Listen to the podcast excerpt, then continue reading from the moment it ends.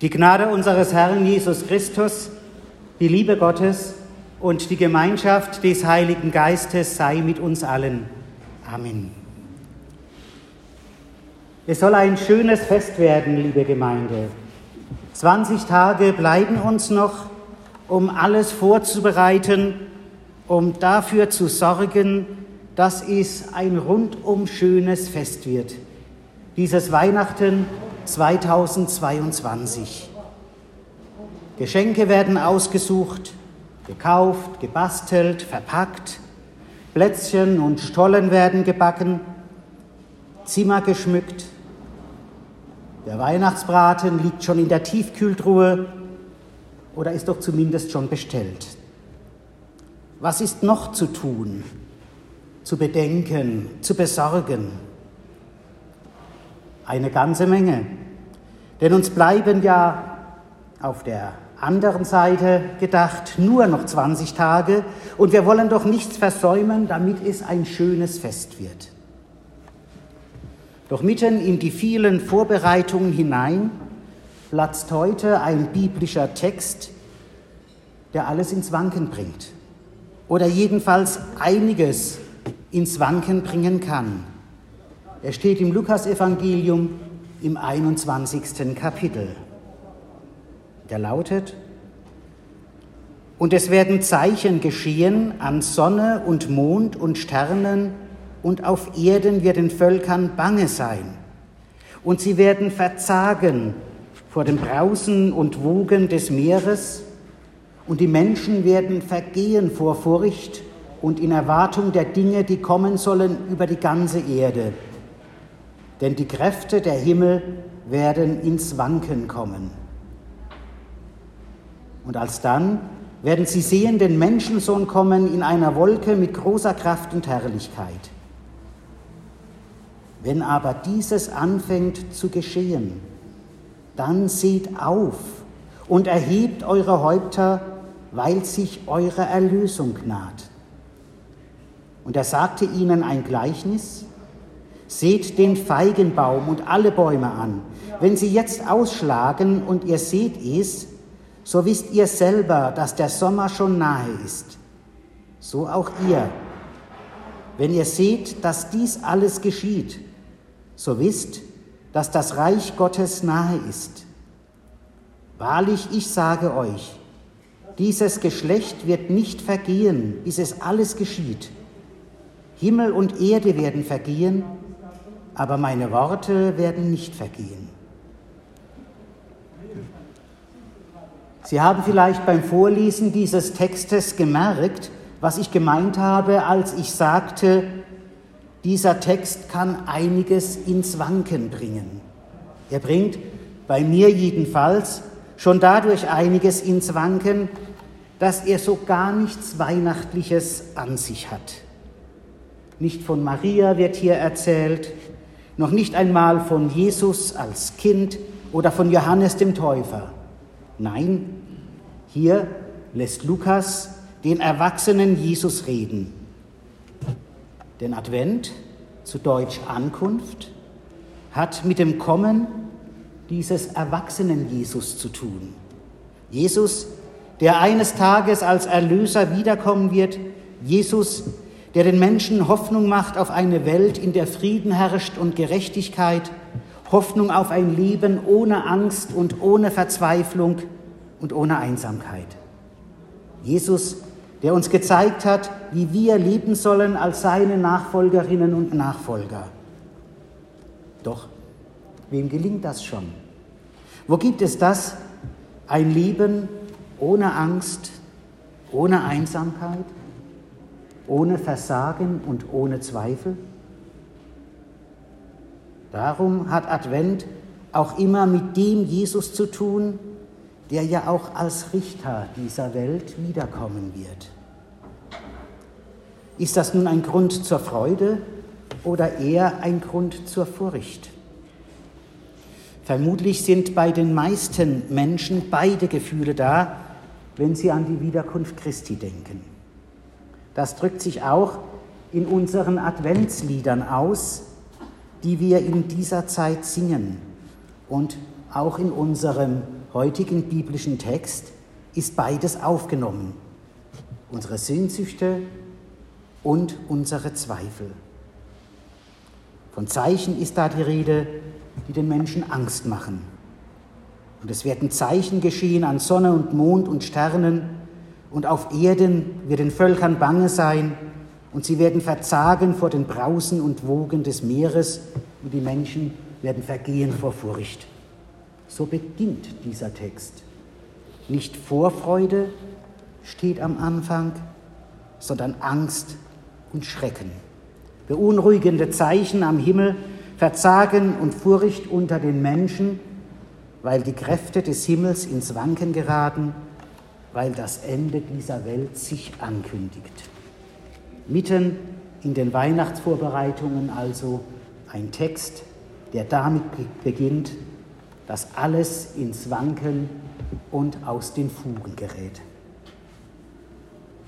Aber haben das Menschen nicht schon erlebt und erleben es immer wieder, dass die Welt, dass ihre Welt ins Wanken gerät, aus den Fugen gerät?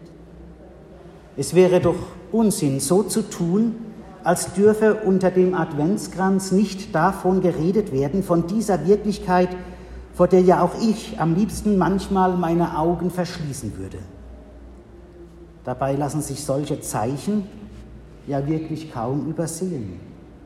Sterbende Flüsse und Meere, verzweifelter Kampf, um den Klimawandel und seine Folgen aufzuhalten, Giftmüll, dieser furchtbare Krieg in der Ukraine, Menschen auf der Flucht vor Hunger und Gewalt. Sie wissen das alles, liebe Gemeinde. Es ist viel mehr, als ich hier aufzählen kann. Und beinahe jeden Tag gibt es neue Schreckensmeldungen im Fernsehen, in Zeitung und Radio. Wie aktuell erscheinen da plötzlich die Worte unseres Predigtextes, die Welt ist aus dem Gleichgewicht geraten.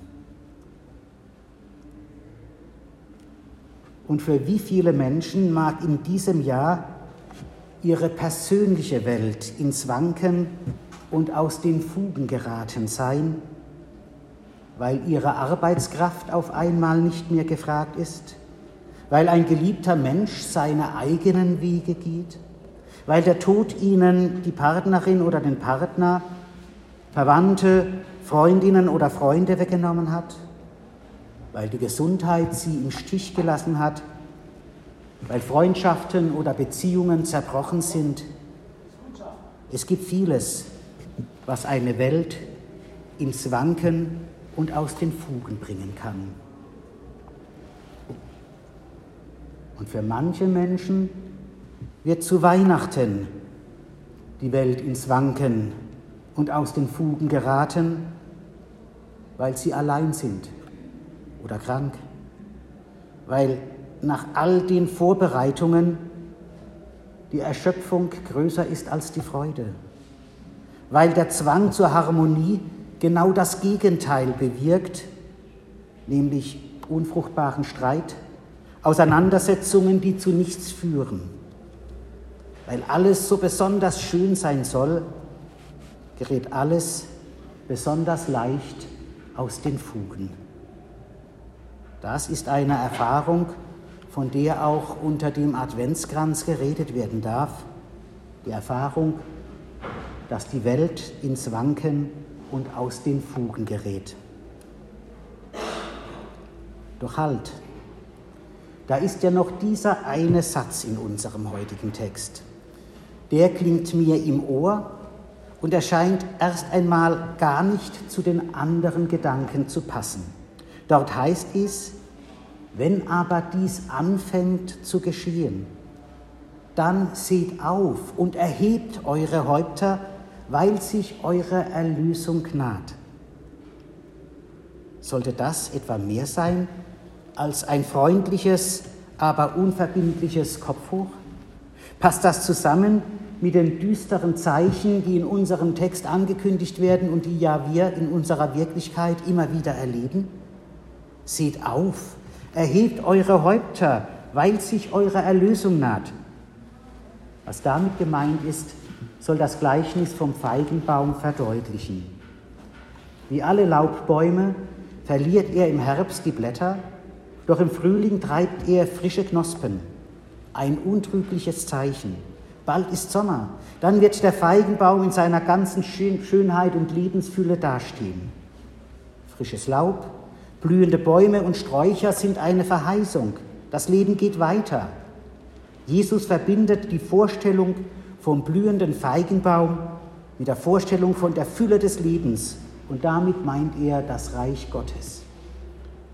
Die Errichtung des Gottesreiches und die Wiederkunft von Jesus Christus haben die ersten Christinnen und Christen noch zu ihren Lebzeiten erwartet. Und sie erkannten in den Zeichen ihrer Zeit die Zeichen der Endzeit. Zwar wussten sie noch nichts von Klimakatastrophen und Umweltzerstörung, doch die Katastrophen ihrer Zeit waren auch schlimm genug. Krieg gegen die römische Besatzungsmacht, verbrannte Ernten, Verfolgung, Terror und Gewalt. Das deuteten sie damals als Vorzeichen des Weltendes. Lukas sieht, wie verunsichert die Menschen darum sind, die dies alles erleiden, weil um sie herum alles ins Wanken und aus den Fugen zu gehen scheint. Da kommen ihm die Worte Jesu wie gerufen. Ja, sagt Jesus, es geschehen immer wieder Dinge, die euch Angst machen. Aber er hält daran fest und Lukas nimmt das auf und gibt es weiter. Der Menschensohn, also Jesus selbst, wird kommen mitten in diese aus den Fugen geratene Welt. Das Reich Gottes ist nahe, wenn auch noch verborgen. Und darum sagt Jesus, und Lukas gibt das an seine Leserinnen und Leser weiter, seht auf und erhebt eure Häupter, weil sich eure Erlösung naht. Immer wieder hat es in der nun fast 2000-jährigen Geschichte des Christentums Zeiten gegeben, in denen man das Ende der Welt nahe sah. Und immer wieder wurde versucht, sich die Angst der Menschen davor zunutze zu machen. Dazu ist es bis heute nicht gekommen, Gott sei Dank. Das ist auch nicht die Aussage unseres Textes. Das Entscheidende ist seine Zusage. Jesus wird kommen, mitten hinein in eine chaotische Welt und mit ihm kommt unsere Erlösung. Darauf sollen wir vertrauen und das soll unser Leben bestimmen, nicht Angst und Verzweiflung.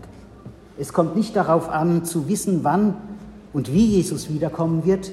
Darüber kann kein Mensch Auskunft geben. Und wie die Menschen vor uns, werden auch wir Menschen heute immer wieder die Erfahrung machen, unsere Welt ist nicht so, wie sie nach Gottes Willen sein sollte. Unsere Welt ist voller Unfrieden und voller Ungerechtigkeit. Der biblische Text heute weicht dem nicht aus. Er mutet uns das zu, mitten in der Adventszeit, mitten in unseren Weihnachtsvorbereitungen. Können wir damit leben? Was kann uns helfen, damit wir nicht entweder gleichgültig werden oder vor Angst erstarren? Wir kennen die Antwort schon, haben gehört, welchen Weg Jesus uns vorschlägt aufsehen, den Blick und den Kopf erheben und dabei erleben, Gott ist schon da. Er sagt zu jeder und zu jedem von uns, ich bin da. Mitten in dem, was dir Angst macht, bin ich da. Nimm die Herausforderung an, die in dieser Zeit liegt.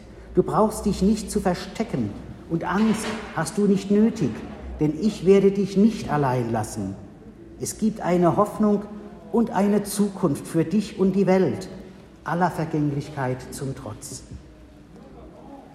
Wenn wir darauf vertrauen, werden wir erkennen, die Zukunft Gottes hat schon begonnen, mitten in unserer Gegenwart, nämlich da, wo wir den Kopf nicht hängen lassen, wo wir zusammen mit anderen die Kraft finden, zu leben und zu arbeiten gegen die Zerstörung des Lebens im Kleinen wie im Großen. Gottes Spuren sind überall sichtbar, wo Streit, in Frieden verwandelt wird, Hass in Liebe, Trauer in Zuversicht. Das was die Aufgabe des Evangelisten Lukas war, als er diese Worte Jesus in den Mund legte und sie aufschrieb, das ist jetzt unsere Aufgabe, nämlich andere trösten, ihnen die Angst nehmen, zeigen, dass es in all der Dunkelheit, die sie immer wieder erfahren, noch Hoffnung gibt, dass Leben und Liebe möglich sind.